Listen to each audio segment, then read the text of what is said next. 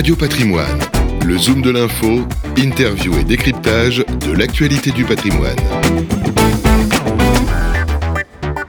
Les mercredis de Kaori, on est en compagnie de Nicolas Motis. Bonjour Nicolas. Bonjour. Professeur à l'école polytechnique. Dans quel secteur? Dans le département management de l'innovation et entrepreneuriat. On parle avec vous de finances durables. Ce qui est étonnant, c'est qu'il y a eu un grand boom de la finance durable. Vous dites pour euh, des mauvaises raisons et ensuite euh, ça s'est euh, plutôt effondré pour des mauvaises raisons aussi. Racontez-nous. Alors les, les- les bonnes raisons qui ont souvent été euh, invoquées pour la finance durable dans les années euh, Covid, ça a été la surperformance des fonds euh, ISR, mais qui s'expliquait en fait largement par un- ce qu'on appelle un biais sectoriel, donc le fait que dans ces fonds ISR, il y avait beaucoup de titres du secteur des technologies de l'information ou de la santé. Donc ce biais-là était très favorable aux fonds pendant la période Covid.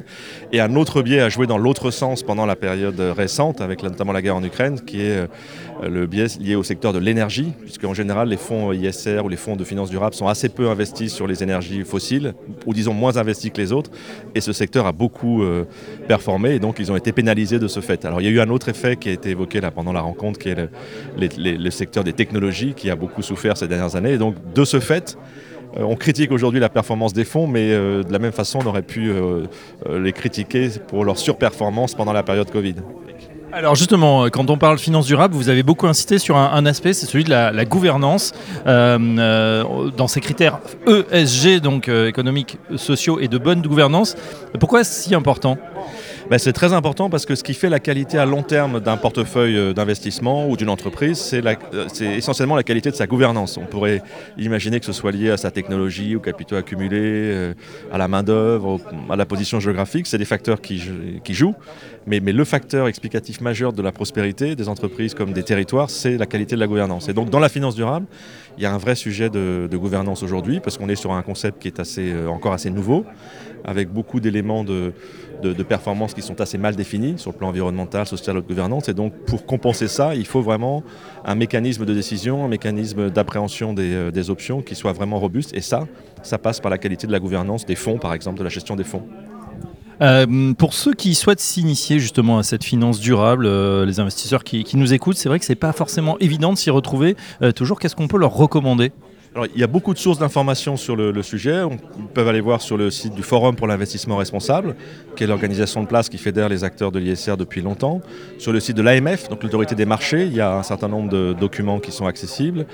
Euh, et puis il y, a des livres, il y a des articles. Moi j'ai coordonné un ouvrage, par exemple, la deuxième édition est sortie l'an dernier, qui s'appelle ISR et finances euh, durables, dans lequel on a une douzaine de contributions d'acteurs de la place qui expliquent quels sont les concepts, quels sont les enjeux. Donc euh, euh, en cherchant un petit peu, on trouve aujourd'hui beaucoup, beaucoup d'articles sur le sujet, ce qui était beaucoup moins le cas il y a, quelques années. Mais le domaine est aujourd'hui assez populaire, donc il y a beaucoup de littérature.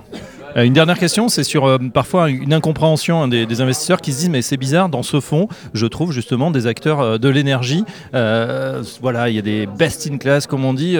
Comment expliquer justement des fois on est des, choses comme ça, euh, des entreprises qui ne correspondent pas dans l'idée qu'on s'en fait de la finance durable Alors parce que souvent on a une image de la finance durable qui est un peu, euh, euh, je dirais, naïve presque, c'est-à-dire que la finance durable n'investit pas dans des secteurs soumis à controverse, l'énergie fossile, l'armement, le jeu, l'alcool, etc.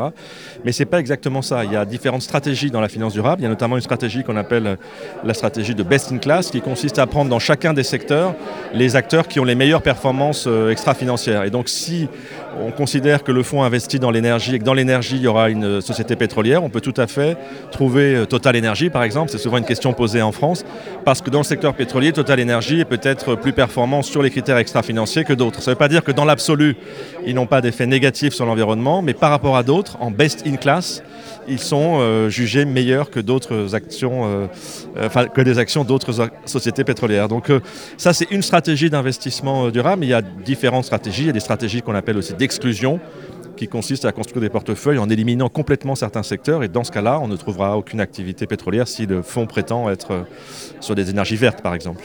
Eh bien voilà, c'est très clair. En tout cas, merci à Nicolas Motis. On n'attendrait pas moi, puisque je rappelle que vous êtes professeur à Polytechnique. Merci, à très bientôt sur Radio Patrimoine.